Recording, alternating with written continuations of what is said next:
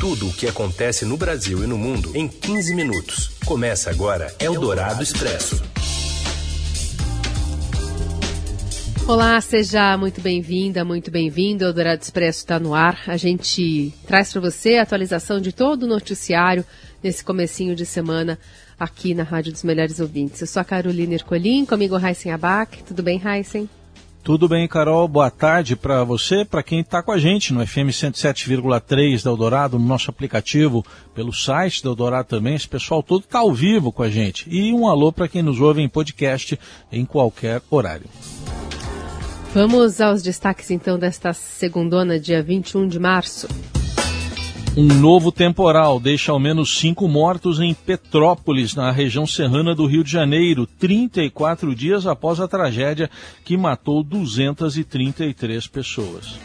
A Ucrânia rejeita o ultimato da Rússia para a rendição da cidade de Mariupol. Na capital Kiev, um novo toque de recolher foi decretado após as mortes de mais civis em ataques russos.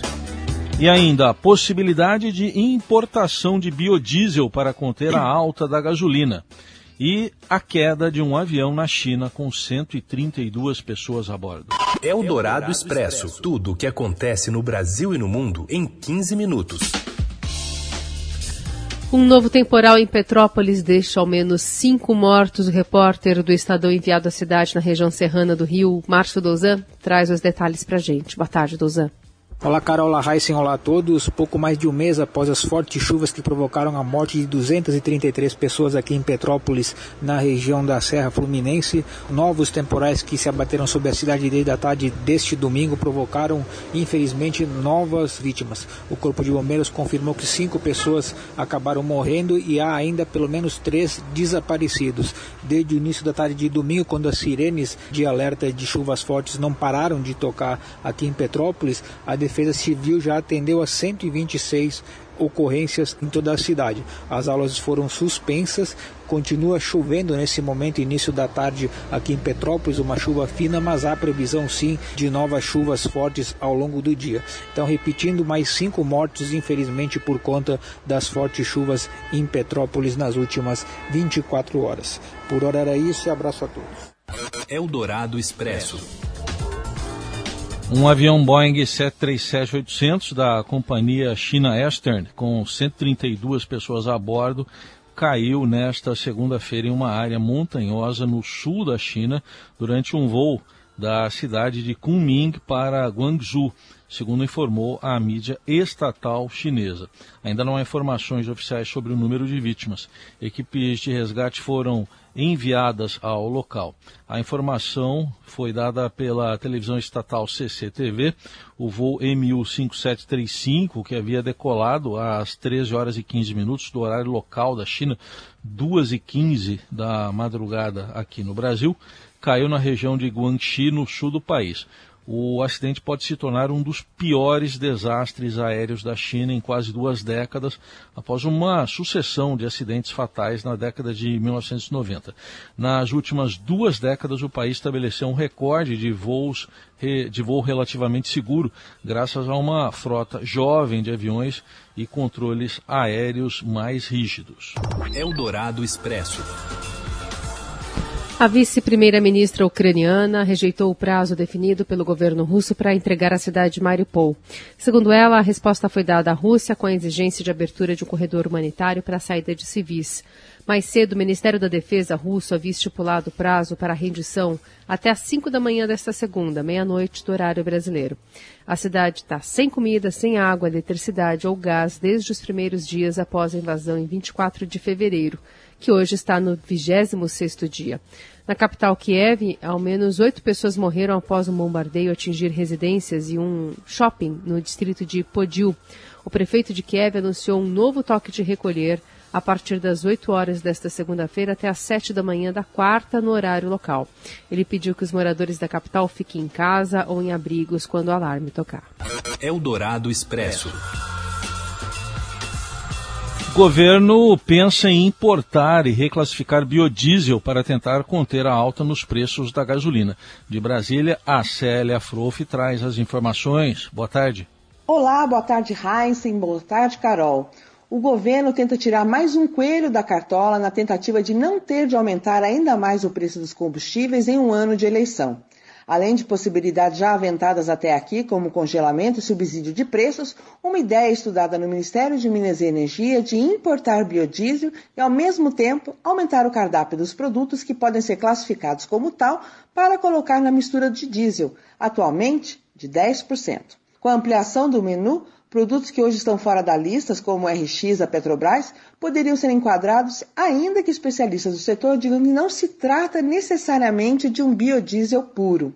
Outra possibilidade é o de começar a importar o produto. Essa ideia já havia sido decidida pelo Conselho Nacional de Política Energética, mas o prazo para entrar em vigor era apenas em abril do ano que vem, para que os produtores pudessem adequar a chegada da concorrência externa.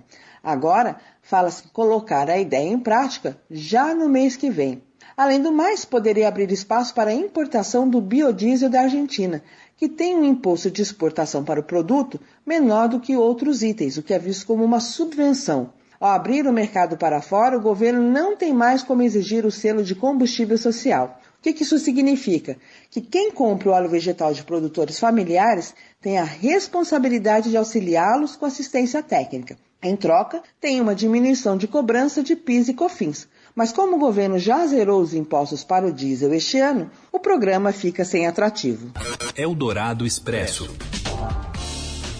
A usina de Belo Monte envia à ANEEL um projeto de parque solar para compensar a baixa produção de energia. De Brasília, André Borges. A concessionária Norte Energia, que é uma empresa dona da hidrelétrica de Belo Monte, a maior usina hoje nacional, foi erguida no Rio Xingu, lá no Pará, decidiu apresentar um pedido para a Agência Nacional de Energia Elétrica para o quê? Erguer um parque solar dentro da área da hidrelétrica. Qual que é o objetivo da Norte Energia? Simplesmente tentar complementar a energia que a hidrelétrica de Belo Monte não consegue gerar nos períodos de seca. A gente está falando de uma hidrelétrica que custou 40 bilhões de reais, isso a preços aí de dois, três anos atrás, tá? E que durante quatro meses, aproximadamente todo ano, ali mais ou menos entre julho, setembro, outubro, novembro, esses meses, ela fica desligada. Tem que desligar Belo Monte porque não há água suficiente para acionar as turbinas. Se ligar a turbina da hidrelétrica, ela pifa, porque não tem o volume de água necessário. Um parque solar de aproximadamente aí 140 megawatts, é energia suficiente para poder atender cerca de 300 mil pessoas. E assim, o curioso é que isso não é novidade para ninguém. Desde o início, desde a concepção de Belo Monte, já se sabia que a usina ia ficar desligada durante esse período seco. No entanto, o projeto foi tocado adiante e aí está a usina e agora tem esse problema para a gente resolver. Eldorado Expresso. Após o cancelamento de condenações, alvos da Lava Jato voltam às urnas em 2022. Mais informações com Luiz Vassalo. Políticos que foram presos e até condenados na Operação Lava Jato nos últimos anos buscam a reabilitação das urnas em 2022. Essa movimentação partidária vem após uma onda de anulações de condenações e solturas na operação proferidas por tribunais. Trata-se de um movimento que beneficiou, por exemplo, o ex-presidente Lula, que se livrou de seus processos após ver o STF julgar a parcialidade do ex-juiz Sérgio Moro e a incompetência da Justiça Federal do Paraná para julgar o petista. O ex-presidente da Câmara, Henrique Eduardo Alves, por exemplo, viu sua condenação por lavagem de dinheiro na Operação Sepsis ser anulada pelo TRF1.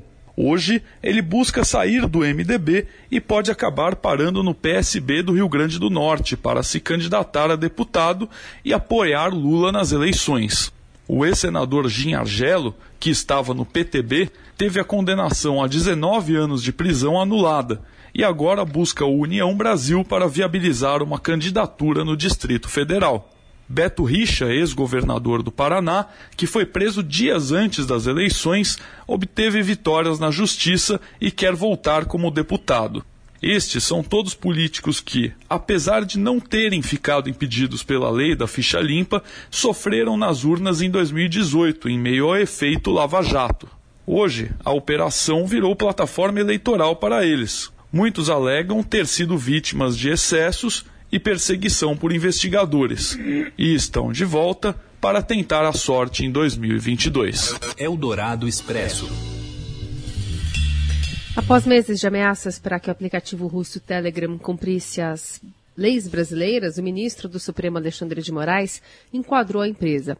Atendendo a um pedido da Polícia Federal, ele determinou na noite de quinta que o aplicativo fosse bloqueado no Brasil e só permitiu que voltasse na noite de ontem.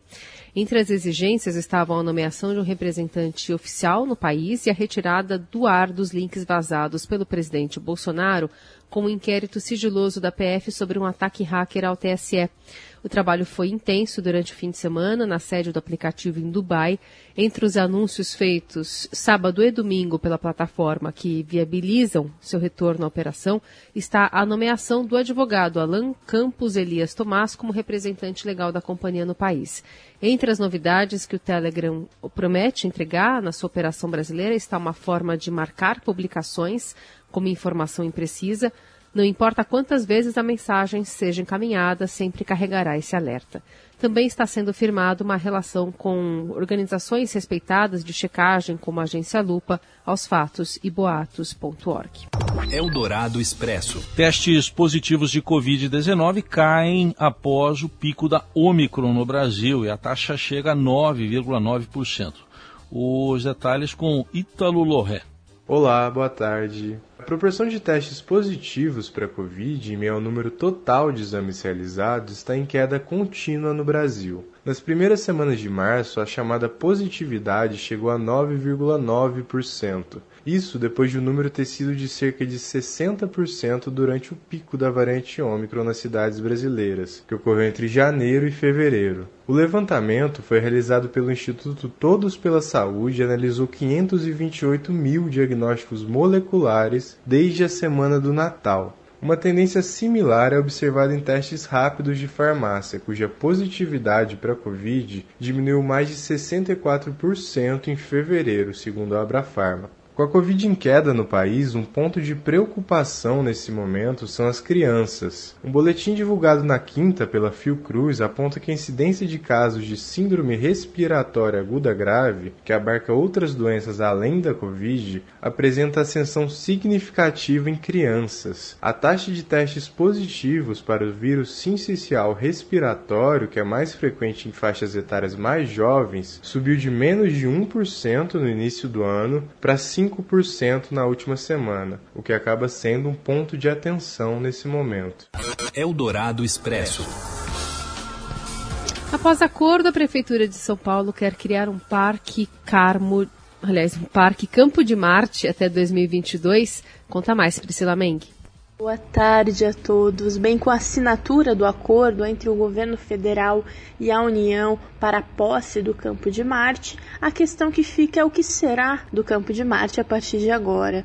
Do lado da União, que é a grande maioria do terreno, o aeroporto continuará em operação e será possivelmente concedido à iniciativa privada, pelo menos é o que o governo federal deseja. E além disso, também o governo federal, a União, no caso o Exército, tem construído lá um colégio militar, cujas obras devem ser prontas até dezembro do ano que vem, para que comece a funcionar com aulas, tem atividades educacionais a partir de fevereiro de 2024. 2024 também é o prazo da prefeitura para o terreno de 400 mil metros quadrados que ela tem ali no Campo de Marte. É um terreno que não tem equipamentos federais e que por isso ficou com a prefeitura. Esse terreno seria o futuro Parque Campo de Marte e que também incluiria um museu aeroespacial com aeronaves e outros itens da aviação. Nesse momento, esse projeto, que é um pouco resgatado do que foi proposto lá na gestão João Dória, embora a ideia de um parque ali seja mais antiga, tenha pelo menos 20 anos que prefeitos defendem a criação de um parque ali, porém muitos defendiam a criação de um parque integral com a desativação do aeroporto e que seja implantado sem recurso público e, quando pronto, entregue também a uma concessão privada. Essa é a ideia da gestão Ricardo Nunes, que está nesse momento com um procedimento de manifestação de interesse aberto para que empresas, organizações privadas sugestões para a futura elaboração de um edital e de um projeto executivo para a execução desse futuro parque Campo de Marte. Eldorado Expresso. Brasil já está classificado para a Copa do Mundo do Catar, mas joga suas últimas duas partidas das eliminatórias. Fala, Robson Morelli, depois do apito.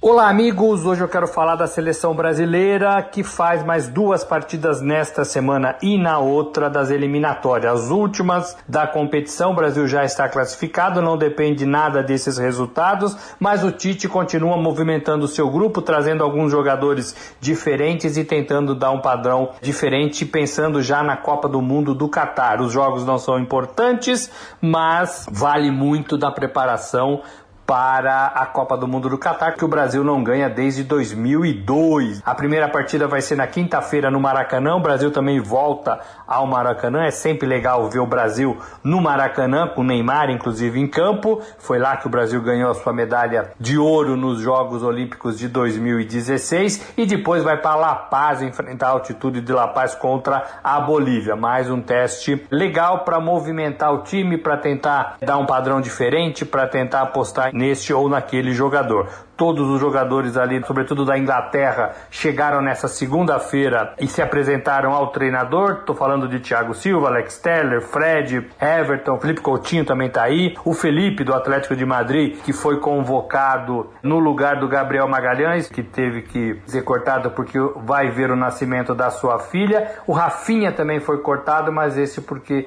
ele pegou Covid e tem que ficar em isolamento. É isso, gente. Falei, um abraço a todos, valeu!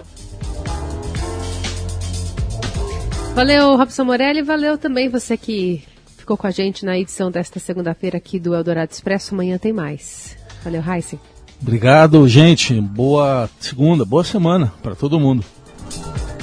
Você ouviu Eldorado Expresso tudo o que acontece no Brasil e no mundo em 15 minutos.